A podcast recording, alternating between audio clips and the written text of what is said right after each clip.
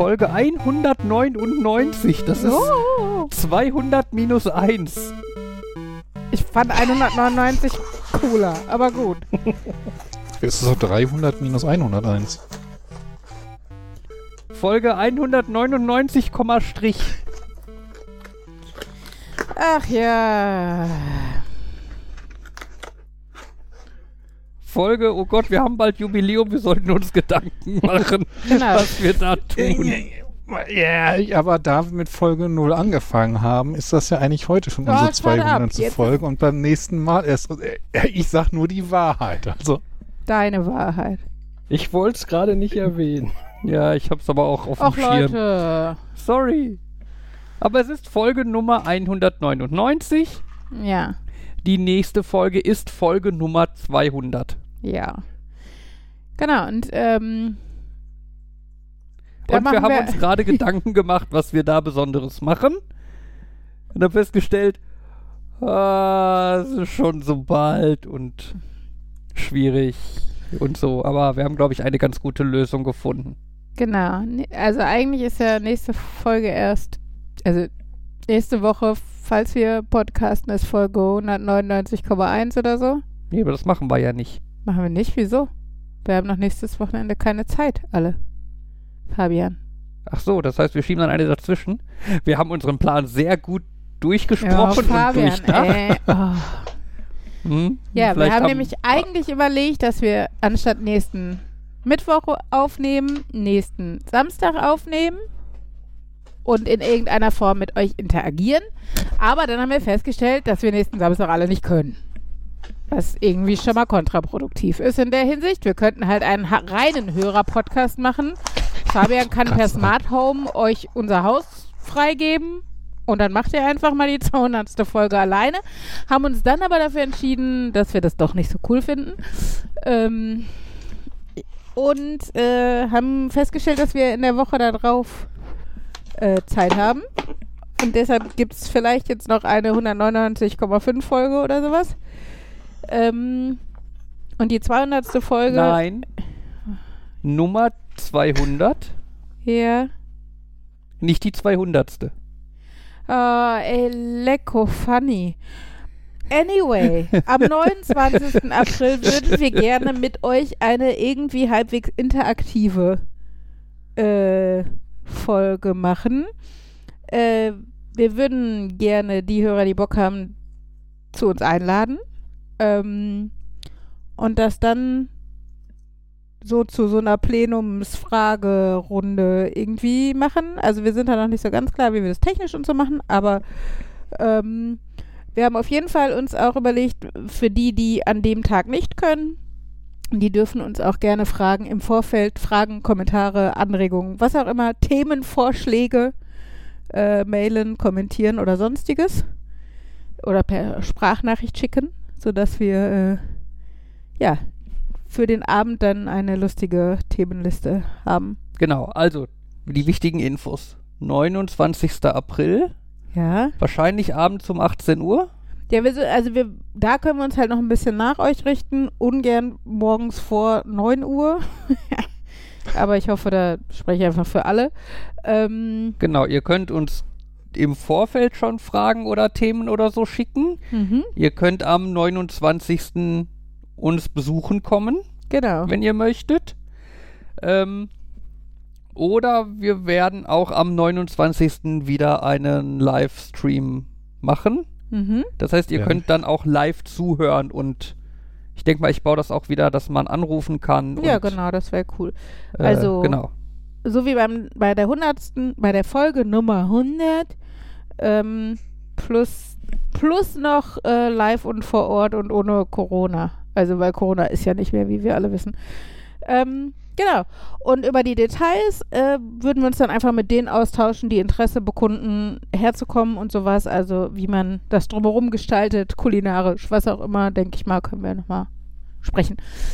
Das ist im Moment unser äh, schon natürlich von langer Hand geplanter Plan und nicht erst zehn Minuten vor dem Podcast geklärt, äh, weshalb Fabian da schon die Hälfte nicht mehr verstanden hatte, aber gut. Ich habe das jetzt auch Naja, äh, bezüglich Essen, darf ich schon mal Raclette ausschließen? Was sagst du? Raclette? Raclette, Hm, ich, also ich würde mich da nach unseren Hörern richten. Toll, Markus kommt zu Folge 200 nicht. also, wenn er solche Allüren hat. Ja, nein, ich muss auch kein Raclette haben. Da muss ich wieder Glühbirnen putzen und so. Weil die direkt Das sind, darüber das sind, hängen. auch, so, das sind fett. auch so Aussagen, so ohne Kontext. Nein, äh, also ich putze Essig, Gemüse, Glühbirnen aber das war zum Raclette. Ich weiß warum, aber im ersten Moment ist er mal so, wir putzen eine Glühbirnen und wir putzen unser Gemüse.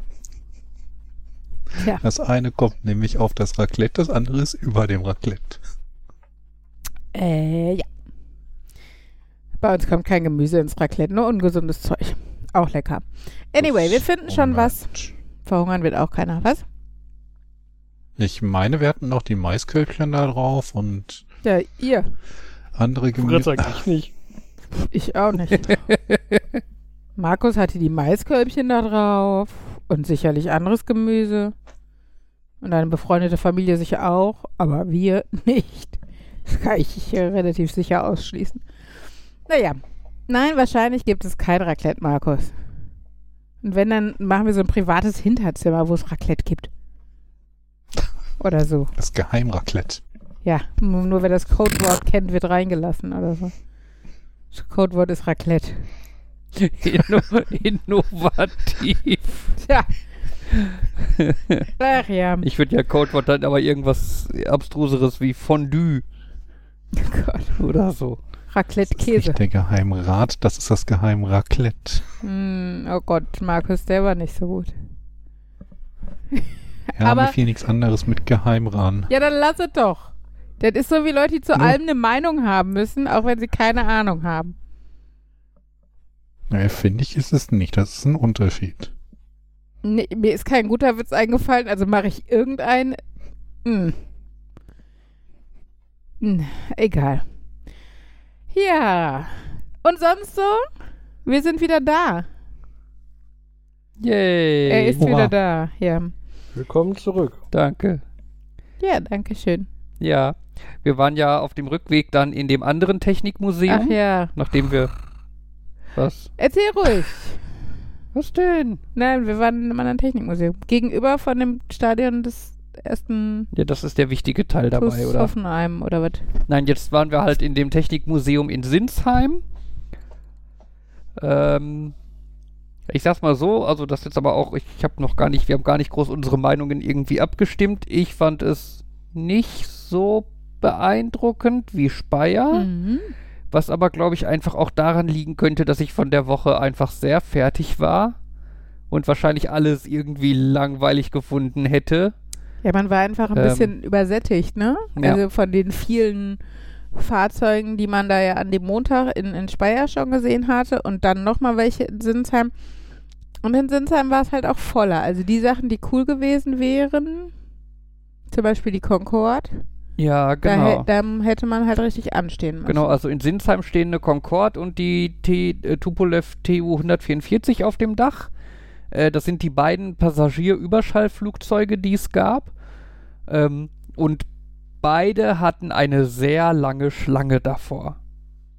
Äh, also erstmal eine lange Schlange, bis man dann durch so ein Drehkreuz gehen konnte, mit dem halt geregelt wurde, dass nur x Personen äh, halt in dem Flugzeug sind. Weil die Flugzeuge waren halt auch so aufgebockt, so zehn Meter nochmal über dem Hallendach.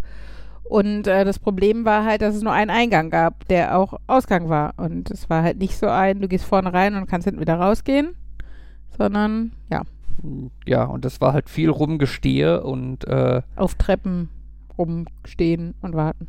Genau, das war halt. Ich, ich weiß auch nicht genau, woran es lag. Ne? Es kann halt sein, auf dem Rückweg, es war halt Karfreitag, wo, was ja jetzt Wo Feiertag alles ist, wo alle zu. auf jeden Fall frei hatten und wo alles andere auch quasi geschlossen war. Ähm, außerdem waren wir halt am späten Nachmittag da. Ne? Während wir in Speyer halt früh am Morgen, wir waren ja relativ kurz nach Öffnung des Museums Mhm. schon da. Und an einem normalen Montag, der zwar in den Ferien lag, Ja, aber aber ansonsten halt ein normaler Montag war. Ähm, Das könnte halt auch der, der, der Unterschied gewesen sein. War in Speyer auch so ein normales IMAX? Äh, in, in Speyer ist ein IMAX Dome. Ah, okay. Nee, warte mal, in Sp Speyer, ja, in Speyer ist der Dom. Also Was heißt mit so, einem- das? so, so eine große Aber da werden 180 nicht normale. Ki Kinos, also weil da war ja ein normaler, normales Kino mit drin. Genau. In, Deshalb war es halt in auch Sinsheim ins- ist ein Ja, IMAX sag ich ja. 3D-Kino, das ist quasi Kino mit großer Leinwand. Äh, in Speyer ist halt dieser, diese Kuppel, wo drauf projiziert die wird. also zum Museum gehört und die jetzt nicht Standard-Kinoprogramm zeigt, oder? Ja, das sind halt so Doku-Filme, ne? das aber war ja nicht, IMAX ja, ja, ist früher also eh. nicht der Super Mario-Film, der jetzt gerade im Kino läuft, der lief nämlich da in Sinsheim und ich glaube, dadurch war es auch enorm voll. Also auch draußen, dieser Spielplatz und sowas. das kann sein, ja. ähm, weil es halt einfach nochmal ein normales Kino war. Ähm, ja, wie gesagt, ich glaube, es war viel einfach, dass wir auf der Rückfahrt schon nicht mehr so euphorisch waren, wie das halt so ist, dass wir vieles schon gesehen hatten. Ähm, mich hat auch, also, äh, was heißt abgeturnt, klingt jetzt auch irgendwie, als hätte mich der Rest angeturnt. Ähm, aber da ist halt so eine, diese Panzerarmee Abteilung in Sinsheim, die fand ich halt auch nicht so prickelnd. Das hätte ich jetzt nicht haben müssen. Aber das ist ja auch sehr persönlich. Also wer Panzer geil findet, obwohl stimmt, da war draußen die in, in Speyer ja auch, oder? War das in Speyer, wo draußen die? Nee, das Nee, war in Sinsheim, da in sind wir draußen bei den ja, Panzern die Panzer. vorbei. Nee, also dann, Ja. dann war Sinsheim da wirklich mir ein bisschen too much military shit. Aber, ähm, also beide sind sicherlich äh, zu empfehlen. Der Vorteil bei dem in Sinsheim war halt ein schöner großer Spielplatz draußen. Das hat, haben die Kinder natürlich gefeiert. Äh, cooler fand ich die Objekte, die man begehen konnte und sowas. Äh, und ne, auch, also insgesamt einfach die, den Effekt fand ich in Speyer cooler, aber das kann halt auch daran gelegen haben, dass wir das als erstes gesehen haben. Ja, das dazu. Ja. Wir haben am Donnerstag in Nürnberg, wurden wir noch gut verköstigt. Da hat Fabians Onkel für uns Langosch gemacht. So lecker. Und zwar richtig frische halt und mega geil. Also das war, selbst unsere Kinder haben das äh, lecker gefunden, was ja bei neuen Sachen immer etwas schwierig ist. Ja gut, sie haben sie aber auch pur gegessen, ne? sie haben nichts draufgenommen, Henry sie haben nur Käse den... drauf. Ja gut, Käse. Ja, Entschuldigung, aber ich finde, das ist doch okay, Fabian. Ist doch auch schon mal was, wenn sie sich so da rantasten. Beim nächsten Mal probieren sie vielleicht zum Käse noch den Sauerrahm und dann kommen sie schon relativ gut an das Original ran oder so. Naja, so oder so. Genau, war dann Nürnberg-Urlaub ganz nett und es hat auch alles ganz gut geklappt. Und dann haben wir irgendwie gefühlt das Osterwochenende gebraucht, um äh, uns zu erholen von dem entspannten Urlaub. Entspannt war halt wirklich nicht, weil wir einfach viel unternommen haben, viel mit Familie gemacht haben, was halt auch mega nett und cool war, aber was halt immer natürlich mehr ist als heute liegen wir mal einen halben Tag auf der faulen Haut, was man vielleicht sonst im Urlaub öfter mal hat oder so. Ja. Und habt ihr Eier gesucht an Ostern? Nee, nur, das, nur den Osterhasen beim Verstecken unterstützt. Huhuhu, wie süß. Uh, Bei meiner Mutter für meine Neffen ein bisschen was versteckt, aus Prinzip.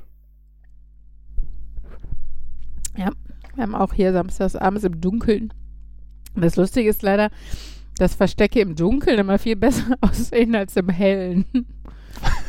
Im Hellen wirkt es dann etwas offensichtlicher, aber war schon okay.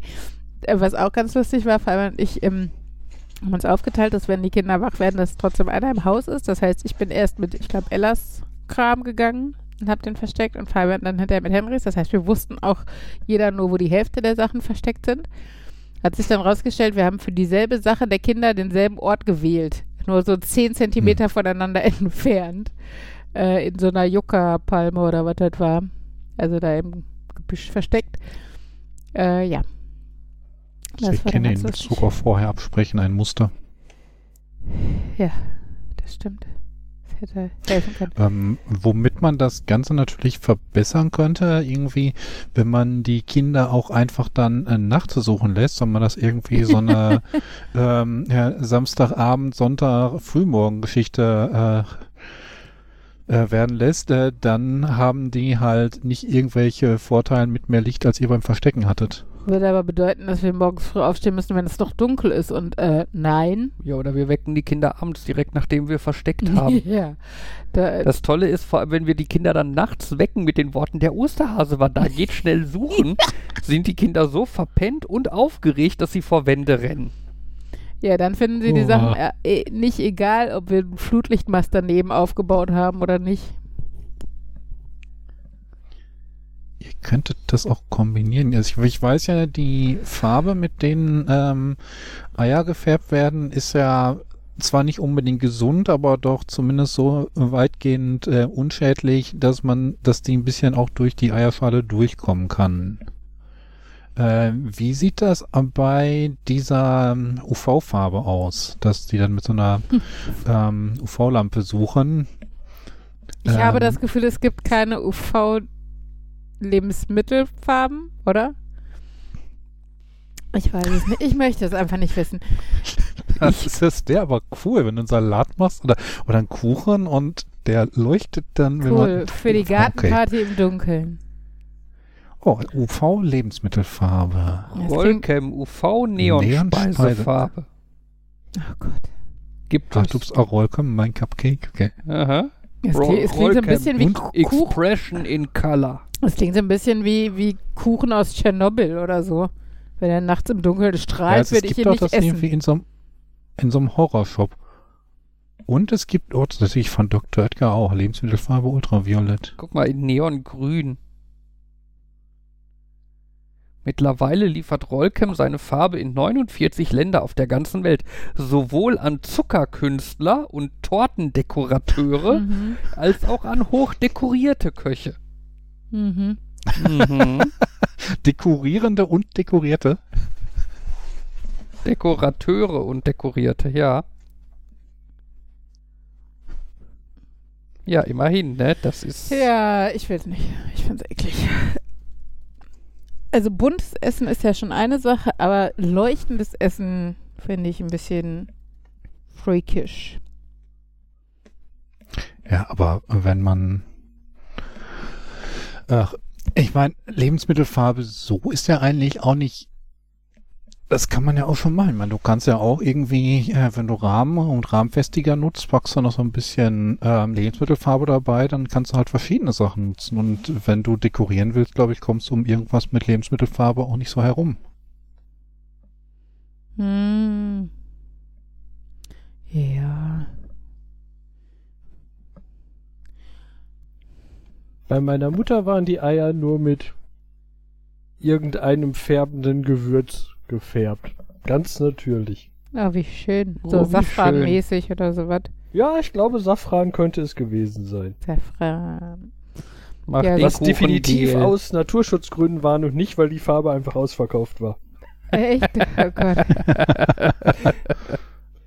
Da, weil deine Mutter so öko ist, ne? Das klingt Ja, wie ein schlechter. Deine Mutter, deine Mutter ist Öko. Ja, klingt wie so ein deine Mutterwitz, ne?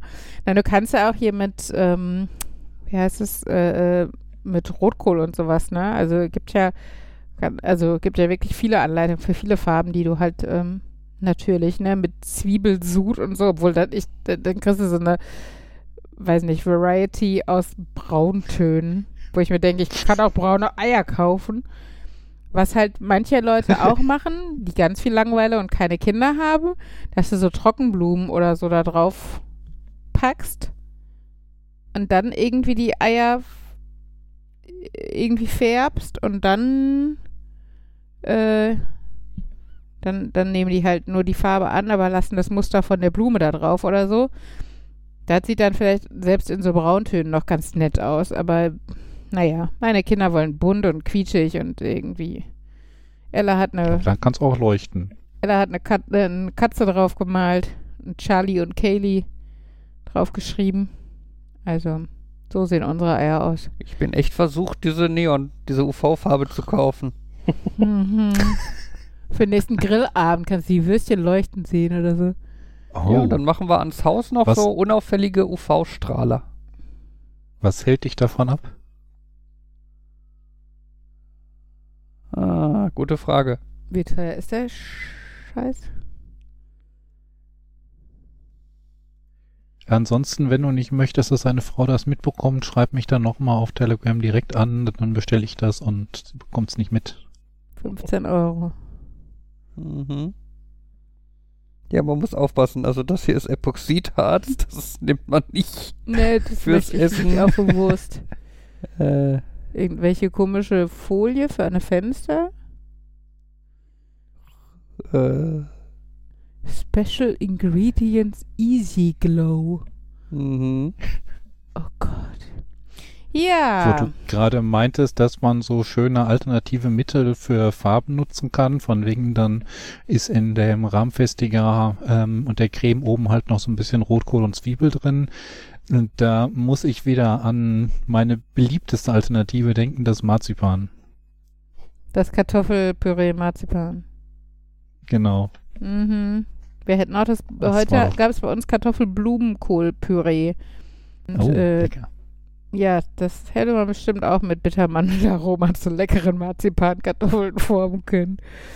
Ach ja.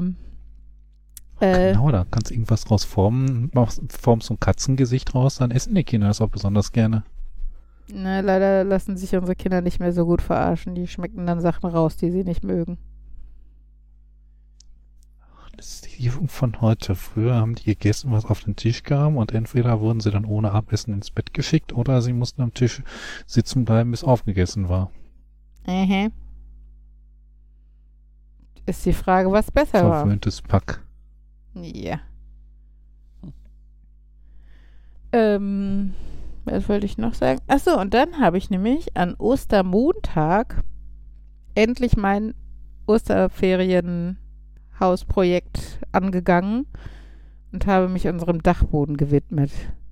Und man glaubt nicht, wie viel Unordnung und Kram man in anderthalb Jahren in so einen Dachboden pfeffern kann. Doch.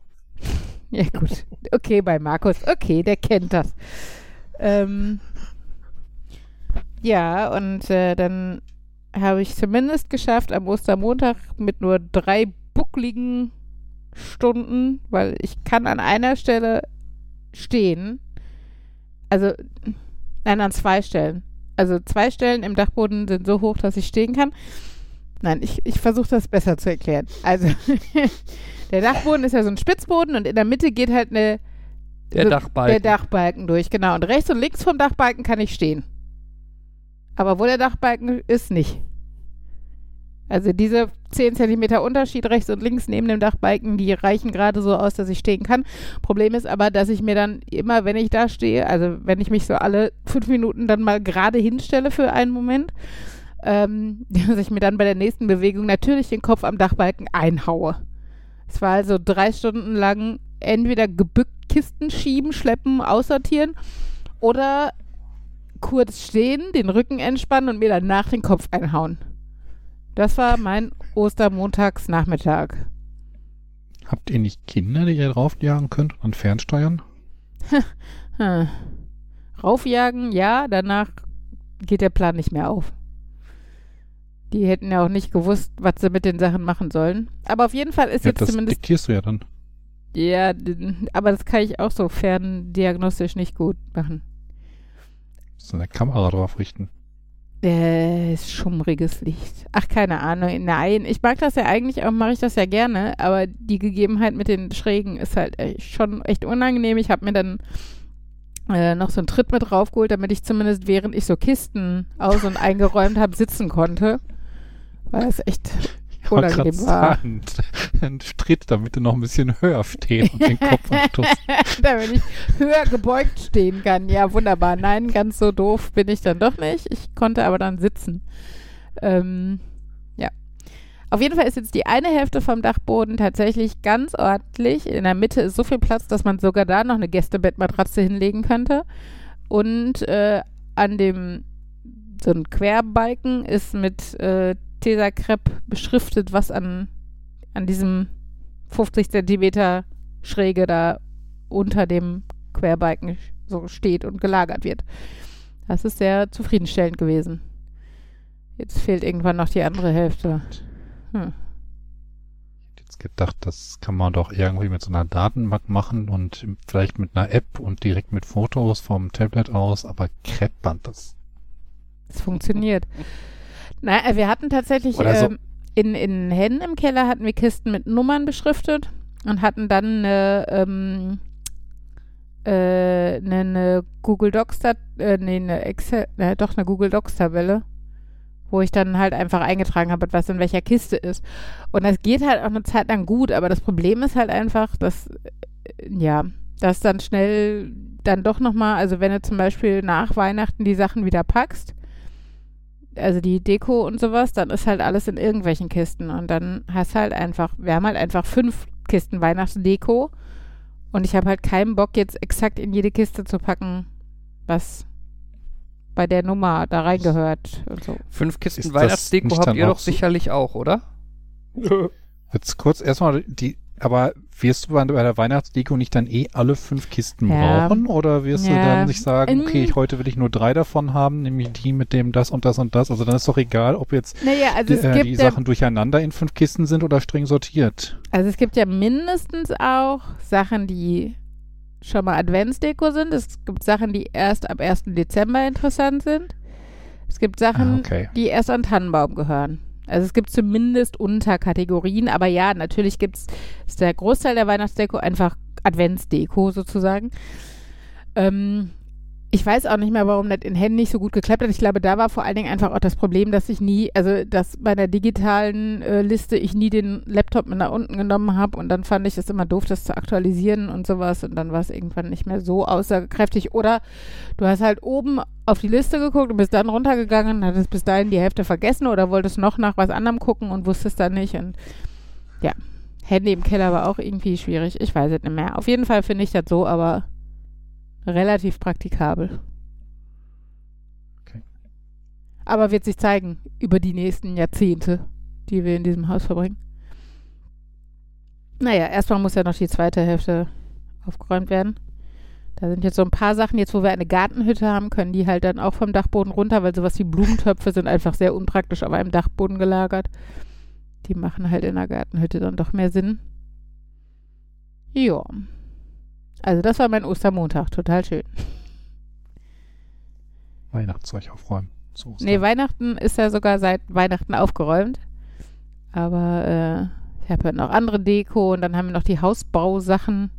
Braucht jemand von euch zwei Waschbecken? Wir haben zwei niegelnagelneue Waschbecken, die nie installiert wurden, plus, äh, wie heißt das hier? Armaturen. Armaturen. Aber da ihr beide in Mietwohnungen wohnt, bezweifle ich das irgendwie. Liebe Hörer, die äh, in Eigentum wohnt, braucht jemand zwei Waschbecken? Wir hätten. Meinetwegen auch andere Gründe. Wenn Ja. ihr zu einem Polterabend eingeladen seid oder so. Und äh, wir haben auch noch äh, äh, Arbeitshelme und Arbeitsschuhe. Die Arbeitsschuhe, glaube ich, in Größe 41 und 45 oder sowas. Die wir auch so gut wie nie anhatten. Da waren wir motivierte Bauherren, haben uns das gekauft. Und irgendwie hat es keinen Bauleiter oder Handwerker hier auch nur an Pups interessiert, was wir anhatten. Wir hätten auch mit Flipflops durch die Baustelle laufen können. Das hätte auch keinen interessiert. Von daher quasi niegelnagelneu, äh, falls jemand an Helmen und Arbeitsschuhen Interesse hat. Auch die Wenn ihr den wir. Podcast jetzt zu eurem privaten Kleinanzeigenportal macht, da muss ich nächste Woche auch mal gucken, was ich noch so drüben in dem äh, Ramschraum habe, was ich da loswerde. Es ist noch ein wundervoller Scanner, der ähm, Mit Parallelport. Skasi. Parallelport. Yay. Ich habe auch schon mal nachgeguckt, der wird von 10 unterstützt. Toll. Naja, nein, ich woll- äh, bin da auch nur drauf gekommen, weil ich halt auf dem Dachboden aufgeräumt habe.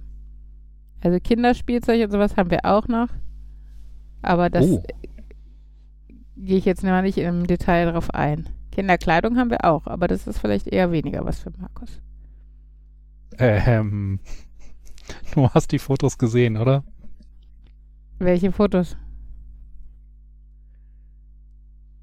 Man kann aus alten T-Shirts schöne so. Kissen machen. Ja, ja, okay. Und auch aus weniger alten T-Shirts. okay. Oh. Der Henry hat letztens wieder, achso, äh, da war es ja teilweise sogar bei, glaube ich, das, äh, dieses Space Invader T-Shirt zum Schlafen angezogen und hat sich voll gefreut. Hm.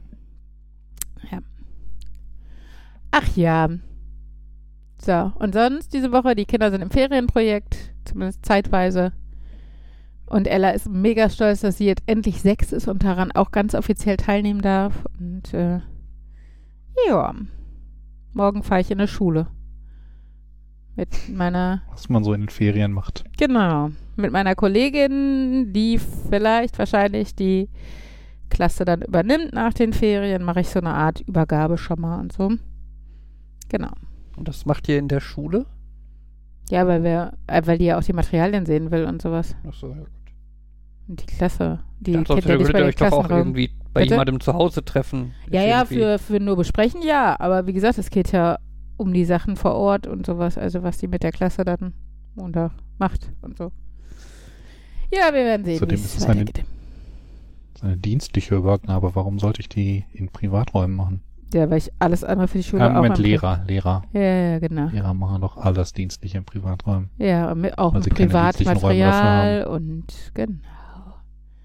Ich glaube, wir können froh sein, dass es überhaupt irgendwie Klassenzimmer gibt und das nicht auch noch eben im Ja, wollte gerade sagen, ich habe Wobei die Ausstattung wäre besser. ja, Wahrscheinlich. Markus, du musst dich mal ein bisschen drosseln. Du bist ein bisschen am Übersteuern. das ist nur, Ich weil er so aufgeregt ist. Ja, sorry. Ich hatte heute auch Ja, äh, ich habe noch mal ein bisschen. Ellas Freundin zu Besuch mit ihrer Mutter und die ist äh, Kardiologin und ähm, ja, die sagte auch, das ist schon, also bei denen im Krankenhaus sieht es halt auch nicht so entspannt aus, wie es mal war, sagen wir so. Naja.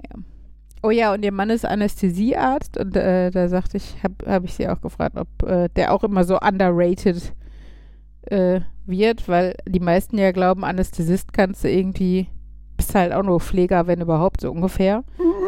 Mhm. Nee. Und da sagte, sagte, sagte sie, glaube ich, irgendjemand hätte, hätte ihren Mann dann mal gefragt, also, ne, so, also, weiß nicht, beim Aufwachen nach OP oder sowas. Und dafür haben sie jetzt viele Jahre studiert. So, ne? Wo ich mir auch denke, boah, ey, da wäre ich kurz davor, dem nochmal eine Dröhnung zu geben. Schlafen sie nochmal eine Nacht drüber. Also, Oder habe ich jetzt leider etwas zu viel verwendet? Mm, so nach dem Motto, ja, ich habe dafür studiert, dass sie jetzt hier gerade wieder aufwachen. Alter. Naja. Ja, war aber sonst ganz nett. Und sie hat einen Doppelnamen, wo sie auch schon gesagt hat, ja, im Nachhinein tut's ihr leid. Sie hat das Klischee voll erfüllt. Jo. Aber wenn ich so mal nachdenke, Anästhesiearzt ist wahrscheinlich auch so, so einer von den Jobs aus der Kategorie, äh, wenn alles gut läuft, ist das wahrscheinlich in der Tat nicht so schwierig, aber du bist halt dafür da, wenn es nicht gut läuft. Da habe ich gerade auch dran gedacht, ja. Da gibt es ja so eine Handvoll Jobs, wo du so dieses, wo man das so eindeutig merkt, so dieses, ja, die einfachen Fälle sind halt einfach, aber man muss halt auf die schwierigen Fälle vorbereitet sein. Ja, obwohl ich glaube, einf also ich glaube, wie bei wie beim Chirurg auch, hast du ja auch einfachere und schwierige Operationen. Der Punkt ist einfach, die Arbeit des Anästhesisten ist wahrscheinlich größtenteils zu einem anderen Zeitpunkt, nämlich vorher. Also, ne, die Anamnese machen und äh, zu entscheiden, was ist die beste, äh, irgendwie die beste Betäubung für diesen Klienten, weil du ja, äh, Patienten, weil du ja auch mit Vorerkrankungen hast oder ne, wo du halt mit der Lunge aufpassen musst oder jetzt wie bei mir beim Kaiserschnitt, wo man halt auch versucht, kann man erstmal nur mit einer örtlichen Betäubung durchkommen oder schießt man mich dann voll ab oder sowas. Ähm, klar, kann natürlich auch während der OP nochmal irgendwie was passieren, aber grundsätzlich, äh, ja. Glaube ich, äh, dass, dass, also das, ne, wie beim Chirurg das halt auch so ist, dass du mal mehr, mal weniger herausfordernde Fälle hast. Ach ja. Das erinnert mich an die an diese Frage, äh, wenn, wenn, wenn mal wieder so Videos aufkommen, könnte, kann man als Nicht-Pilot ein Flugzeug landen? Oder nicht? Mhm. Wenn dann da diskutiert was so dieses, ja, sel selbst die, selbst die Fälle, wo die Antwort ist, ja, das könnte man hinkriegen, das ist natürlich so, ja, im Idealfall könnte es Mhm. vielleicht klappen, aber Ja, vor Dingen hast du halt auch nur einen Versuch. So, ist halt Genau. nicht so wie, kannst ja mal ausprobieren und wenn alles richtig machst, klappt es. Wenn nicht, machst du es beim nächsten Mal besser so. Tastest dich ran, ist halt nicht dabei, ne? Und äh, Hattest du nicht auch mal erzählt, das ist eigentlich nur, dass du die magische Frequenz einstellst und dich dann nach den Anweisungen des Towers richtest? Das, das ist ja so ein bisschen äh, potenziell gibt möglich, aber das ist halt so dieses, wenn die Systeme funktionieren und keine Ah, ja. Witterungen sind und also und ne, das ist so dieses ja, we- wenn, das ist halt dieses, wenn es gut läuft, ist das Wichtigste. Du musst es schaffen, mit jemandem zu reden, der dir sagt, was du tun musst und dann wie du Dann den klappt das. Autopilot einstellst oder was Aber da immer. ich, ich nehme an, die Situationen, in denen alle, äh, in denen der Pilot nicht in der Lage ist zu landen, aber alles andere wunderbar funktioniert, sind eher selten. Normalerweise ist dann der Pilot unabkömmlich, weil schon andere Dinge schiefgelaufen sind. ne, Ja. Ähm, also ich kann da ja ein kleines bisschen beisteuern, weil ich ja ein bisschen Flugerfahrung habe. Äh, ich kann euch sagen, die magische Frequenz ist übrigens 121,5 Megahertz. mm. Das ist äh, die internationale Notruffrequenz. Die sollte in jedem Flugzeug auch voreingestellt sein. Äh, und Da muss ich mir sie nicht merken. so in etwa. Na, in der Regel hast du da ja Funkgeräte in den, also in den großen Passagierflugzeugen und so, wo du mehrere Frequenzen äh, monitoren und quasi per Knopfdruck umschalten kannst und da ist die 121,5 eigentlich immer eine davon. Ähm, vor allem hört da halt auch quasi jedes Flugzeug mit. Ne, selbst wenn irgendwie gerade mal aus Gründen kein Tower in Reichweite sein sollte, äh, kannst du, solltest du damit zumindest irgendwie andere Piloten erreichen können. Ähm, aber das ist tatsächlich eine Frage, die mich interessiert, so ob ich in der Lage wäre, so ein Flugzeug zu landen. Also jetzt bei mir dann halt auch mit dem Fall, dass ich prinzipiell schon mal ein Flugzeug geflogen habe. Wollte ich gerade sagen, also ihr so. sprecht nicht von irgendeinem, sondern eine Boeing oder was auch immer. Zum Beispiel. Weil ich meine, andere kannst du natürlich landen, weil du es gelernt hast. Wenn wir jetzt von einem kleinen Segelflieger-Ding oder sowas. Äh, ja. Ja, deshalb. Also Also ich weiß nicht, ob die Frage ist, könnte. könnte Wahrscheinlich ich das nicht. landen, die ich noch nie, also wo ich keine Ahnung von den Apparaturen oder auch nur von der Physik dahinter habe. Da ist ja auch nochmal, eine, also zwischen uns liegen da ja auch nochmal Welten. Hm. Und äh, ja. Es gibt ja praktischerweise diese Plattform namens YouTube, wo ganz viele Leute ganz viele Sachen ausprobieren. Äh, ich glaube, Tom Scott hatte da auch mal probiert, äh, kann mich ein Tower anleiten, ein Flugzeug zu landen. Mhm. Und ich glaube, die Mythbusters haben das auch gemacht und äh, Ja, ich. Von Tom Scott, das ist lustig, weil das war ein Video, da hat der kooperiert mit einem Piloten, von dem ich auch die Videos gucke. mhm. Das war dann erstmal schon so ein. Irgendwas ist hier komisch. Zwei, zwei Welten treffen aufeinander. Mhm. Und was ich interessant finde, ist, die haben beide ein Video dazu gemacht, Mhm. Ja, okay. aber andersrum geschnitten. Hm. Also bei Tom Scott ist es, der macht erst die eine Art und dann die andere Art. Mhm. Und bei dem anderen halt andersrum, so dieses, ja, wir, der, der, der, der Pilot hatte halt mehr Botschaft quasi. Deswegen, Wie mehr Botschaft. ähm, also was er mit Tom Scott gemacht hat, war, erst macht er den, macht er möglichst viel Autoland. Das ist ja so, so, dieses, mhm. ne, ich erkläre dir eigentlich nur, was du anmachen willst und dann macht das Flugzeug das alles. Mhm. Und beim zweiten Mal versuchst du das nachzumachen. Und beim zweiten Mal hat er, hat er halt drüber ge und in seinem Video war das dann eher andersrum mit so einem, ähm, ich will, ich will das eher verkaufen als dieses System ist cool, deswegen redet er erst drüber, wie sehr das schief läuft. Wenn er das normal versucht und zeigt dann, und mit dem System klappt's. Mhm. Ich meine, das war kein Problem, weil das war auch offensichtlich, es war zwischendurch auch eingeblendet und so, aber ähm, war halt lustig, so dieses, hm, irgendwie ist das, sind da, ist das jetzt andersrum, also, naja.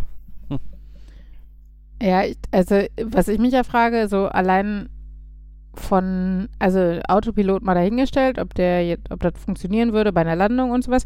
Aber auch wenn dir das Tower das sagen könnte und da dich ein sehr erfahrener Pilot über Kopfhörer irgendwie anleiten würde, stelle ich mir, also könnte ich mir vorstellen, dass es einfach zu viele Kommandos auf einmal wären, die du als Laie halt nicht so schnell ausführen konntest, weil du immer erst den passenden Hebel und Taste und was auch immer suchst. Also wo du, wie beim Autofahren, wenn dir jemand sagt, du trittst das eine Pedal, also das rechte Pedal und äh, machst den, machst die Gangschaltung in den zweiten Gang und lässt das dann kommen, dass wenn du das einfach nur einmal jetzt machen musst, also ne, kurz vor der Landung, wo du dann, weiß ich was, die, diese Tragflächenflügel da nach oben klappst oder was?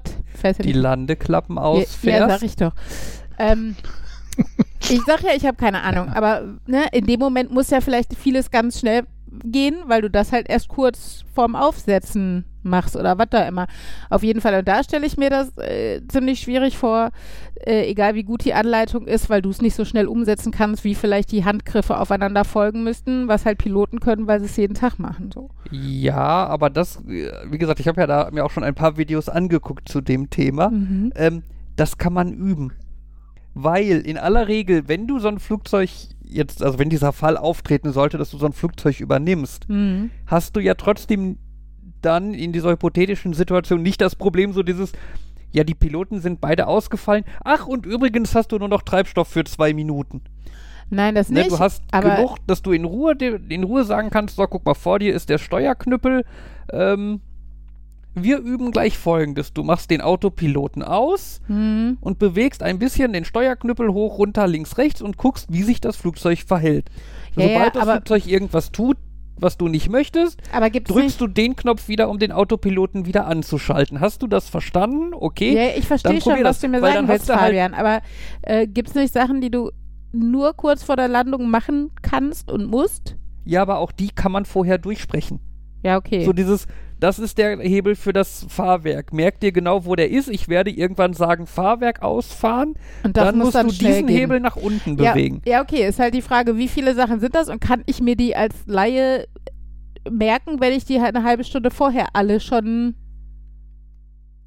lernen. Also, weißt du, was ich meine? Ja.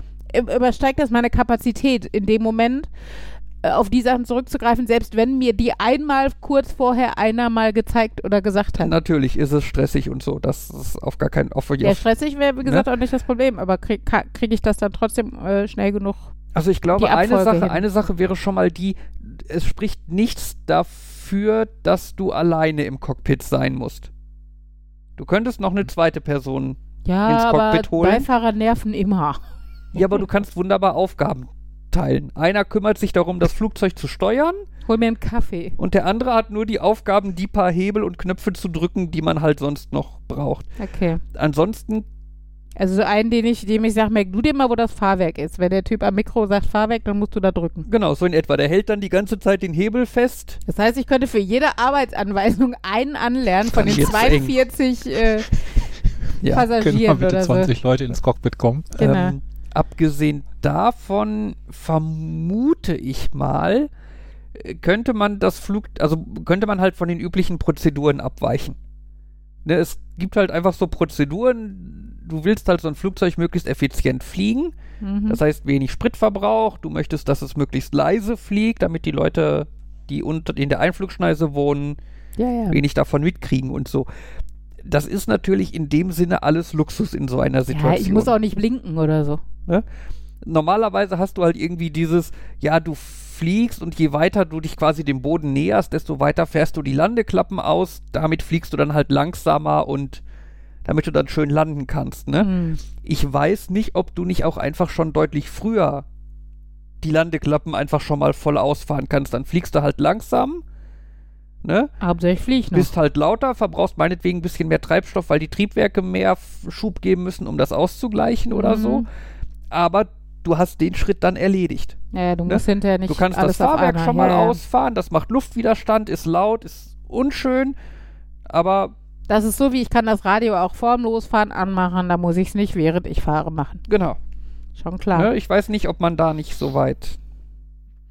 Sagen wir so, ich möchte es, glaube ich, nicht ausprobieren. Also gerade jetzt, nachdem wir in Sinsheim und Speyer sehr viele Flugzeugcockpits von innen gesehen haben, möchte ich nicht wissen müssen, wofür diese Knöpfe alle sind. Ich schon, ich finde das voll interessant. Ja, Zum ja, Thema, ich möchte. Achso. Nur wissen, ja, aber also ja, vielleicht habe ich mich falsch ausgedrückt. Ich möchte es wissen, aber nicht wissen müssen. da gibt's ja, da, das, wo du das jetzt sagst, das finde ich auch immer lustig, so dieses, äh, das ist meine Einstellung zum, zum, zum Beispiel zum Thema Waffen, fällt mir das ein, dass ich, ich finde das Konzept einer Pistole gut. Ich, ich will sie gar nicht benutzen dürfen. Ich Mhm. finde es nur interessant. Aber was ich jetzt zum, äh, zum Ausprobieren sagen wollte, ich hab, wollte mich immer mal damit beschäftigen, man kann äh, diese Flugsimulatoren auch einfach buchen. Diese bei über Jochen Dingenskirchen Mhm. Ah, okay. Weißt und so. Mhm. Da kann man sagen, ich möchte gern in so einem Full-Motion-Flugsimulator das erklärt kriegen. Ich habe keine Ahnung, auf welchem Niveau das ist und was man da spielt, weil in so Videos sieht es immer aus wie, ich habe jetzt ausnahmsweise mal einen Pilot und dann so, ich weiß nicht, was man an diesem Flugsimulator macht. Anderes oder auch sowas, aber Hm. wollte ich immer mal ausprobieren, habe ich aber, also immer mal recherchieren, nicht ausprobieren. Also, ja. Hm. Ja. Ja, Was ist, du gerade mit den Waffen sagst, das erinnert mich an so eine Einstellung aus dem Buch, wo ein Charakter auch sagt, er findet irgendwie ähm, vieles aus der Waffentechnik ähm, interessant, auf me- mechanischer Sicht, ähm, aus dem, wie das aufgebaut ist und alles, außer biologische, chemische Waffen, weil er das nicht davon trennen kann, dass es benutzt wird, um Menschen zu töten. Hm. hm, ja, okay. Also ich weiß nicht, ob ich das bei, bei normalen Waffen, Schusswaffen und so besser trennen könnte, aber gut. Ähm, Also ich, ich glaube eher, dass Kinder Quartett spielen können, irgendwie mit äh, Flugzeugen und Panzern und ähm, anderen Autos, anstatt mit biologischen Kampfstoffen. was heißt können? Würden. Okay.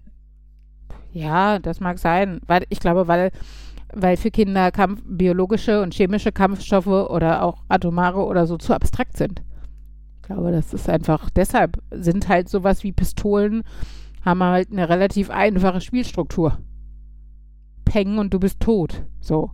Ne? Also jetzt Ja, sowas allem- wie Okay. ich, oh, pff, ich ex- lass hier Giftgas explodieren, ist für Kinder einfach so abstrakt, dass das nicht so den Reiz beim Spielen hat. Naja, aber zu einer Pistole hast du halt auch das Konzept, du musst, also natürlich dafür ist sie, das ist der, das Ziel, sie potenziell auf Leute anzuwenden, aber sie tut auch was, wenn du sie auf nicht auf Leute anwendest. Also du kannst halt auch auf Ziele schießen. Ja, Das ge- ist mit chemischen und biologischen Waffen ist so das Konzept so. Ich werf die jetzt auf ein Ziel und da Ja. ist jetzt eine Wolke drum. Das heißt, die hat jetzt irgendwie, also da ist da, das Ja, aber- Konzept des. ja, ich ja. glaube, das meine, aber das ist halt das, was ich halt sage, deshalb, weil die so abstrakt sind. Die sind halt abstrakter. Und dementsprechend auch für Kinder abstrakter. Und deshalb haben sie nicht den großen Reiz. Ich glaube, Kinder finden es halt spannend zu spielen. Sie treffen sich damit. So, und äh, deshalb finde ich halt Schusswaffen noch konkreter. Also, ja. Ich weiß, dass man das auch einfach als Zielübung sehen kann und sowas, so wie ne, Bogenschießen du als Sportart sehen kannst, aber das auch mal dazu da war, um sich zu verteidigen. Aber, ähm, ja, weiß nicht. Aber ich glaube, das ist einfach eine unterschiedliche Herangehensweise. Für mich ist das halt abstrakter und dadurch, ja, vielleicht einfach so im ersten Moment weniger bedrohlich oder so, obwohl ich natürlich rational weiß, dass es nicht so ist. Ich wollte dazu Ja. eigentlich noch was sagen, jetzt habe ich es wieder vergessen. Mist.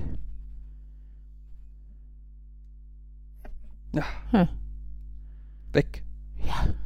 In der äh, DASA, das war ganz interessant, ähm, da hatten sich die Kids dann auch an solche Pulte gesetzt und dachten, das wäre für Flugzeuge, während das in Wirklichkeit für Air Traffic Controller waren. Mhm.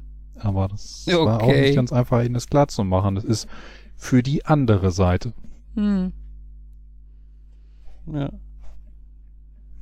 Für die, die möglicherweise auch noch, ich weiß nicht, ob die wichtiger ist, aber könnte man da nicht sagen. Ja, mindestens ebenso wichtig.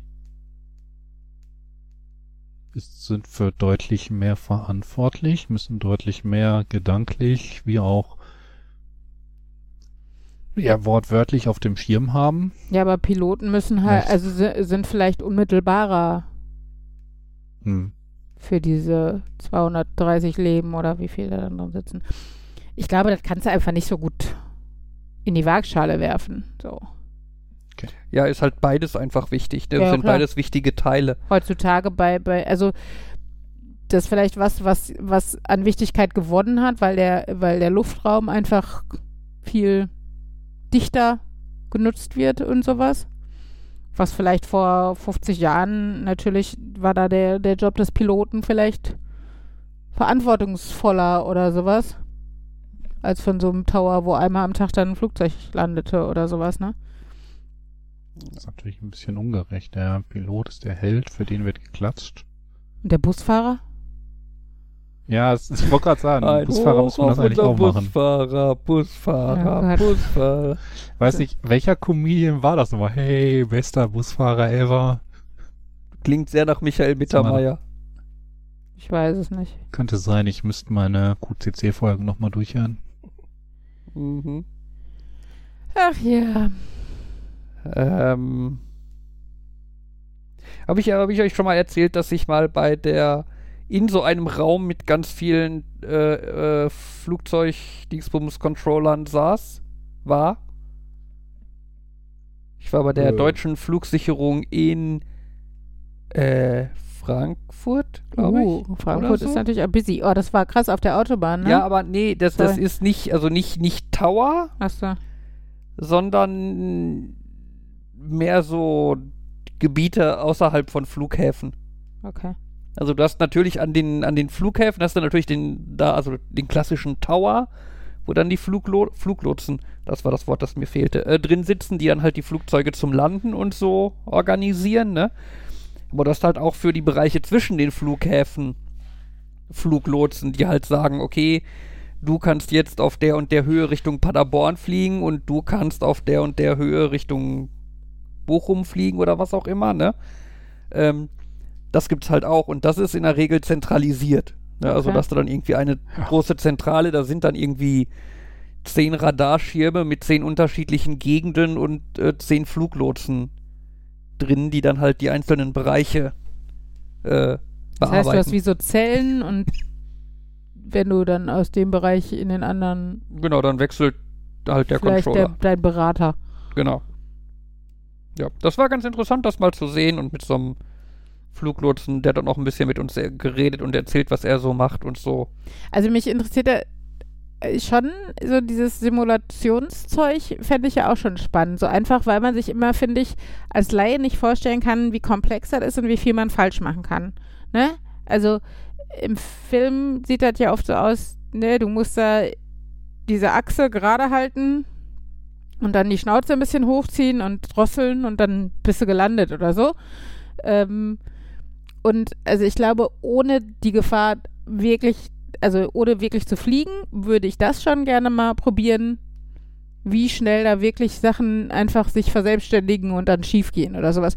Das würde ich zum Beispiel auch total gerne mal bei einer OP oder sowas. Also Ja. So äh, OP-Simulator, wenn es sowas gäbe Mhm. fände ich das halt auch, weil das kann ich mir, also das stelle ich mir noch krasser vor, weil das halt so unübersichtlich ist zwischen den Organen. Das klingt auch komisch, aber ihr wisst, was ich meine. Ist halt sehr voll und rot und fleischig alles. Und äh, da sich mal zu orientieren und dann dazu, also ich finde ja Nähen an sich schon manchmal so frickelig, aber dann da so eine Aorta irgendwo annähen oder sowas, fände ich schon abgefahren. Ja, dieses auf den ersten Blick sieht alles gleich aus, aber, aber man, aber irgendwer weiß, da Ja, darf ja. ich schneiden, da darf ich schneiden, da darf ich schneiden. Buck, jetzt habe ich irgendwas berührt und jetzt kommt, spritzt plötzlich Blut und das war jetzt absolut Ja. scheiße oder so. Das sah doch alles gleich Ja, ja, aus. genau, genau. Also das finde ich halt mega faszinierend, wie die, äh, die, die kleinsten Gefäße da noch erkennen und zuordnen können. Ich bin froh, wenn ich erkenne, dass das eine das Herz sein soll. Ne? Also wenn ich auch so an Ultraschallbilder in der frühen Schwangerschaft denke oder so. Pff, ich hätte auch Krebs im Endstadium sein können. Das hätte mir alles erzählen können, so, ne? Das, also, keine Ahnung. Ja, es, es ist nur ein Parasit, äh, der bleibt im Durchschnitt äh, 18 Jahre, ein Teil davon innerhalb des Körpers, ein Teil davon außerhalb. Ich glaube im Durchschnitt länger. Ja, naja, aber ich glaube, da ist das ähm, so ein bisschen, ich weiß nicht, ob man das nur auch bei Arzt, bei Arzt oder Pilot und so weiter. Ich finde da, ich, ich sag so, ich habe großen Respekt vor Profis, die professionell an Dinge drangehen. Und wo man dann, wo die es auch wirklich, wo du es spürst, wenn du in deren Umgebung bist, dass die Profis sind und wie Mhm. sie da drangehen. Und das beziehe ich nicht nur auf Ärzte und Piloten. Da gibt's auch andere Dinge, wobei mir jetzt, ja, okay, eher ähm, etwas weniger lebenswichtige Dinge einfallen. Hier, der Fahrgeschäftbetreiber beim Moviepark. War das Moviepark? Hm. Ich glaube. Fahrgeschäftbetreiber? Ja, der, der so mega mit den Kindern rumgequatscht hat, wer denn von Paw Patrol welchen Wagen die wollten und sowas. Warst du dabei? Ich glaube. Ach da, nee, da war ich nicht bei. Hm. Auf jeden Fall, der war ultra motiviert und ich meine, der hat das schon, äh, weiß nicht, acht Stunden gemacht an dem Tag oder sowas Mhm. und war dann immer noch, hat mit jedem Kind so, oh, willst du Sky, die, die Pinke, die fliegen kann und gib mir High Five und, äh, also, richtig cool. Oder äh, bei dem Tassenkarussell, der war doch auch so, ne? Ja, der war ganz nett, ja. Also da waren Das- einige, wo ich echt so gedacht habe, man könnte jetzt auch sagen, oh, es ist voll der boring Job und ne, irgendwie Low Maintenance und sowas. Und die Kinder steigen ja nun mal von sich aus ein. Die meisten haben ihre Eltern eh noch dabei und steigen dann halt auch wieder aus so. Aber die haben echt so das Beste draus gemacht und hatten halt, also das ist halt voll den Eindruck, dass die Bock auf den Job haben. Das fand ich schon äh, auffällig, ja. Naja, Das finde ich halt gut, wenn Leute, man wirklich Leute mehr sieht, dass die halt ihren Job, dass die in ihrem Job genau richtig sind und dass die ihn gut machen. Mhm. Ja, ja, genau. Und äh, da, das hat ja dann noch nicht mal. Also klar fällt dir das bei einem Arzt oder bei einem Piloten eher auf, weil sonst viele Leute sterben. Äh, aber ähm, es fällt einem halt manchmal auch im Kleinen auf, ne? Wenn du eine, weiß nicht, eine Bäckerei-Fachverkäuferin hast oder wir hatten heute eine mega nette IKEA-Mitarbeiterin, die einfach, weiß nicht, uns auch gesagt hat, ne, was man besser machen kann und keine Ahnung und ihre Meinung zu Sachen und sowas, ne? Also was halt schon einfach auffällig war, dass sie da mehr Anteil nimmt als manche andere und das finde ich echt, also ja, da hast du recht, das finde ich auch äh, Vor allem, wichtig. äh, die muss, muss er dann auch erstmal erkennen, ähm, wie sie mit dir umgeht, Hm. ob, wie, ob du überhaupt da Unterstützung haben möchtest, in welche Richtung sie dich da unterstützen kann, Hm. womit sie eher irgendwie dich vor den Kopf stoßen würde. Ich glaube tatsächlich, also äh, gute Verkäufer müssen eine unglaublich gute Menschenkenntnis haben. Also um zu erkennen, bei wem kommst du mit welcher Masche, also was heißt Masche, klingt jetzt wieder so abwertend, aber ne, ähm, Hm. wer möchte jetzt eine sehr rationale ähm, Beratung, ähm, mit, mit wem kommst du eher locker äh, zurande, wer möchte ganz in Ruhe gelassen werden? Und findet es nur aufdringlich, wenn du ihn fragst, so und äh, wer möchte hofiert werden. Also das sind ja alles unterschiedliche Kundentypen. Und ich glaube, wenn du, wenn du wirklich gut bist in deinem Job, dann erkennst du den Leuten das meistens an der Nasenspitze an, äh, siehst du denen das an, äh, was sie, ja, was die wollen, wie du denen helfen kannst oder wie du, wie du Hm. sie zufrieden stimmst in dem Geschäft. Naja. Das finde ich ja immer so anstrengend bei Kellnern oder so. Also in Deutschland weniger, aber ich weiß, das fand ich in Amerika so anstrengend. Dieses, dass das da dazugehört, dass die total freundlich zu dir sind, Mm, aber das so wirkt wie, boah, Leute, die nur dafür bez also die, die, sind die jetzt freundlich, weil die freundliche Menschen sind oder ist das nur so ein, du bist mir scheißegal, aber ich krieg Geld dafür, dass ich grinse und, mm. ah, Ja, wenn es schon zu abgedroschen und sowas wirkt, dann. Das ist ja so ein bisschen die Kategorie, äh, äh, Hi, wie geht es dir? Heißt nicht Hi, wie geht es dir? Das heißt Hallo. Wehe, du antwortest. Mhm. Ja.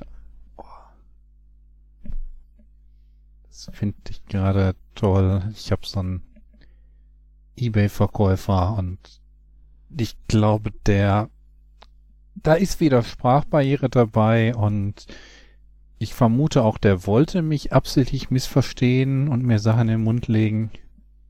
Mhm.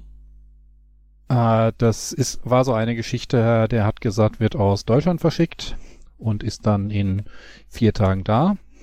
Und Mhm. dann hat man in der Sendungsverfolgung genau gesehen, ähm, nach vier Tagen war vielleicht eine Sendungsnummer da, aber das Ding ist noch gar nicht hier in den Versand gegangen. Oh, das finde ich auch Und immer so mega fies.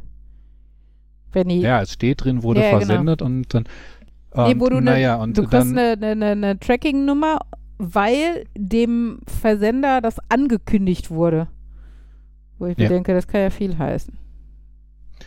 Naja, und ähm, als das Paket dann auch da war, sah das recht deutlich nach irgendwas aus, was aus Asien kam und dann in Deutschland lediglich umverpackt wurde. Und dann kam dann auch der Paketschein drauf und das konnte richtig versendet werden. Mhm. Mhm. Ähm, naja, und ähm, der Verkäufer hat, hat auch nicht so, ist auch nicht so wirklich darauf eingegangen, dass das Ganze sich so extrem verzögert hat, anders als er äh, ja versprochen hatte. Und dementsprechend, ich bin ja ehrlich, habe ich dann auch bewertet. Mhm. Und dann begann diese Chose von wegen, ähm, möchten Sie die Bewertung nicht zurücknehmen oder umbauen? Ähm, wir erstatten Ihnen auch einen Teilbetrag. Mhm. Und da bin ich ja dann auf der einen Seite, ach, wie nennt man das? Gierig, geizig. Es ist jetzt neugierig. Auf der anderen Seite möchte ich aber doch ehrlich bleiben. Und der hat irgendwie nicht kapiert, dass mein Angebot war, wenn er mir zeigen kann, dass das die Ausnahme war und der das nochmal irgendwie verschickt und das diesmal gut funktioniert, dann würde ich das auch entsprechend kommentieren. Mhm. Ähm, und dass ich nicht irgendwie einfach eine Bewertung verkaufe. Er hat auch dann immer wieder gesagt von wegen, ja, wir haben uns doch einig, sie kriegen das Geld und ändern die Bewertung. Und letztlich habe ich dann gesagt, irgendwie, wenn das Geld erstattet ist, äh, dann, äh, Moment, revise, dann überarbeite ich die Bewertung. Und ich habe sie jetzt auch überarbeitet, habe Mhm. den anfänglichen Teil so ein bisschen rausgekürzt, damit ich am Ende nochmal erklären kann, dass er Geld für einen Bewertungskauf angeboten hat. Mhm. Ich habe nicht irgendwas an den Sternen geändert oder an der grundsätzlichen. Ja. Ich weiß nicht, ob das gemein ist, dass ich irgendwie jetzt, jetzt das Geld zurückbekommen habe und ihm nicht gegeben habe, was er eigentlich haben wollte, aber ich habe exakt gesagt, was ich tun werde. ja. Da bin ich mal gespannt, ob da dann auch kommt, was soll denn das? Und ich ihm dann sagen muss, er sollte lesen, was ich geschrieben habe. Naja. Ach ja. Ja, ich habe auch jetzt letztens was bestellt, wo, wo das auch mit diesem wurde versandt. Also, die haben, die, da stand schon direkt dran, was das bedeutet, warum das so ist, aber ich finde diesen Namen etwas so, wurde versandt, heißt bei an den meisten Stellen, ein Versandlabel wurde generiert. Hm. Hm. Und das kann beliebig früh passieren. Also in dem Fall ist es zum Beispiel, das ist eine Vorbestellung, die, und irgendwie, ich glaube, angekündigt ist, die werden am 13. mit dem Versand anfangen. Und weil die aber viele Vorbestellungen haben, haben die schon mal die ersten drei, vier, fünf Tage davor schon mal die ganzen Label generiert und, auf, und glaube ich auch schon auf Pakete geklickt, dürfen die aber noch nicht verschicken. Und dann finde ich das immer doof, dass da steht, wurde verschickt, wurde verschickt, wurde verschickt. Das ist so, hä? glaube, da, also das merke ich auch manchmal bei Amazon, ähm, da gibt es irgendwie das Problem, dass verschiedene Versanddienstleister verschiedene Status haben und die dann bei der Station dahinter, bei den Leuten, die die Daten konsumieren, ähm, ungünstig gemappt werden. Mhm. Und äh, das dann halt ein, wir haben eine Bestellnummer und ähm, der Versanddienstleister bestätigt, dass es die gibt und dass damit was versendet werden soll, dann schon gemappt wird auf wurde versendet. Mhm.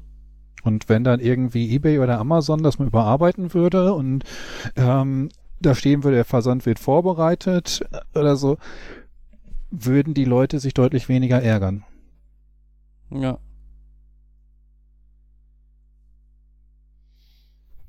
Aber das wäre ja Arbeit und es geht doch auch so.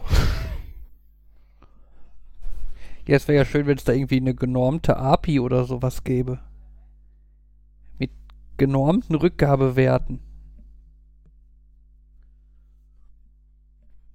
Tja. Ja. Ja, aber dann hat wahrscheinlich jeder Versanddienstleister dann nochmal irgendwie andere Sonderzustände, die sich dann nicht mit der API abbilden lassen, wurde hinterlegt da, ähm, nicht angetroffen, es gibt einen zweiten Versuch, nicht angetroffen, es gibt keinen Versuch mehr, Sie können abholen, nicht angetroffen, ähm, Sie können nicht abholen, geht zurück und dann müssten die sich wahrscheinlich mal, auf der anderen Seite, es gibt ja irgendwelche gemeinsamen Standards bei ach, internationalen Paketversand, Paketversand in, äh, überhaupt. Wenn ich da an das Regelwerk für die UQS 10 Sendungsnummern denke, wow. Mhm. Das erinnert mich wieder an Also das- eigentlich- Hm? Ja. Ja, sag. Ähm, also eigentlich sollte es da wahrscheinlich irgendwas geben, sollten sie sich mal auf einigen, aber braucht wahrscheinlich noch. Ja, es gibt da ja den schönen XKCD-Comic, ne? Situation, Standards. es gibt 14 Standards. Okay, ich habe eine Idee, Mhm. wir machen einen Standard, der alle Standards abdeckt. Situation, es gibt 15 konkurrierende Standards. Ja. Ja. Gut, Mhm. weitere Themen, Wünsche, Ansprechaktionen? Könnte die wunderbare Couponwelt bei Amazon ansprechen. Könntest. Möchtest du denn auch oder wirst du? Also ja, mache ich dann einmal kurz. Gut. Es gibt ja auf Amazon sowohl die Angebote als auch die Coupons. Mhm. Und Coupons sind dann so irgendwie, wenn du das kaufst, bekommst du so und so viel Prozent Rabatt da drauf. Mhm. Und ich gebe zu, wenn mir langweilig ist, dann gehe ich da schon mal drauf, gucke, welche demnächst ablaufen, welche gerade neu da sind und welche so die größte prozentuale, äh, größte prozentuale Ersparnis bieten. Mhm. Und ich finde da immer so sehr skurrile Dinger. Irgendwie so, es ist eher irgendwas 80 Prozent. Okay. Das heißt, von den 10 Cent, die es kostet, Mhm. zahlst du dann nur noch 2 Cent. Aha. Aber die 12 Euro Versand, die derjenige verhaben will, weil das halt nicht Prime ist. Und da denke ich mir auch so, was hat der Verkäufer davon? Ich meine, der glaubt der wirklich, dass jetzt jemand sagt, auch wenn ich das Ding schon jetzt einmal im Warenkorb habe, dann zahle ich auch die 12 Euro Versand? Ich glaube, es gibt genug Leute, die da nicht dran denken. Und ich glaube, meistens ist ja der Endpreis fast der gleiche. Ne? Also ob du jetzt 2 Euro für den Gegenstand und 11 Euro Versand äh, nimmst oder 13 Euro für den Gegenstand und 0 Euro für den Versand, kommt für dich als Und das dafür schnell bekommst? Ja, davon mal abgesehen, aber ne, auf den ersten Blick als Konsument wirkt es ja wie, ist ja für mich das Gleiche. Ist es aber ja bei Amazon nicht, weil du ja zum Beispiel bei Rückerstattungen dann nur den Kaufbetrag erstattet kriegst und nicht den Versand. Ähm, was halt dann natürlich Okay. bedeutet, bei 2 Euro, deshalb machen das halt viele von den Verkäufern, müssten sie dir nur 2 Euro erstatten und nicht 13. dann läuft da aber etwas verkehrt. Also ich, okay, es kann natürlich sein, dass sich das geändert hat mit irgendwie unter 40 Euro und so weiter, aber ursprünglich war das ja so im äh, beim Widerruf, meine ich, müssten auch die Versandkosten zumindest in eine Richtung mitbezahlt werden und ähm, wenn es sich um Mängel äh, im Rahmen der Gewährleistungsfrist handelt, dann müssen sie ja für alle Sachen aufkommen. Ja, das kann, also Mängel und Gewährleistung kann sein, aber ich meine, bei Amazon, oh, ich weiß es nicht mehr. Ich meine aber, es wäre so, wie ich gesagt habe, keine Ahnung. Ich weiß nicht, was, auch was rechtlich, ja, ja, genau. Es kann halt auch, ne, kann ja sein, je nachdem, wo der Verkäufer sitzt, so ungefähr, Hm. dass es dann nochmal anders ist oder sowas. Ah, ich habe auch schon mal, ich habe bei Amazon oder bei eBay mitbekommen, was so tatsächlich rechtliche Situation ist, das fällt dann doch ab und an mal unter den Tisch. Hm. Hm.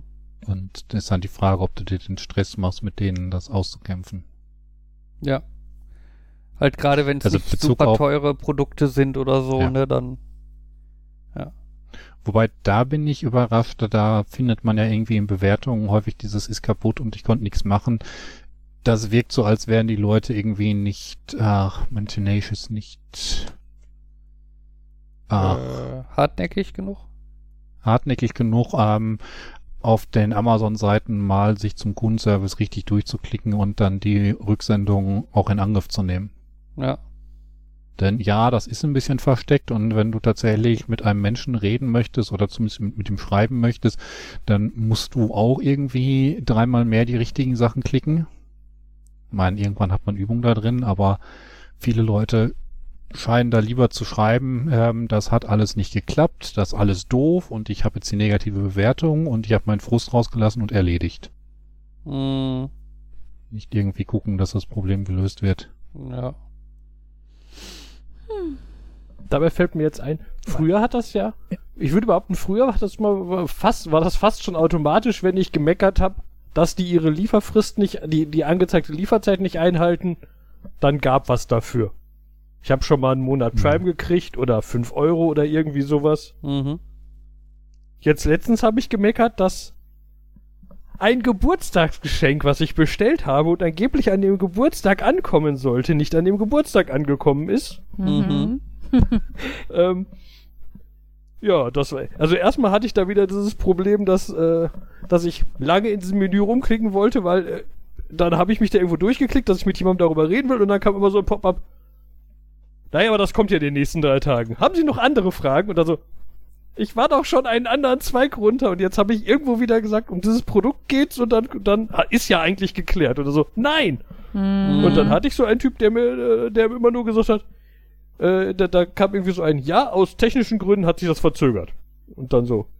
Und dann meinte ich irgendwie, ja, das ist aber schon ärgerlich.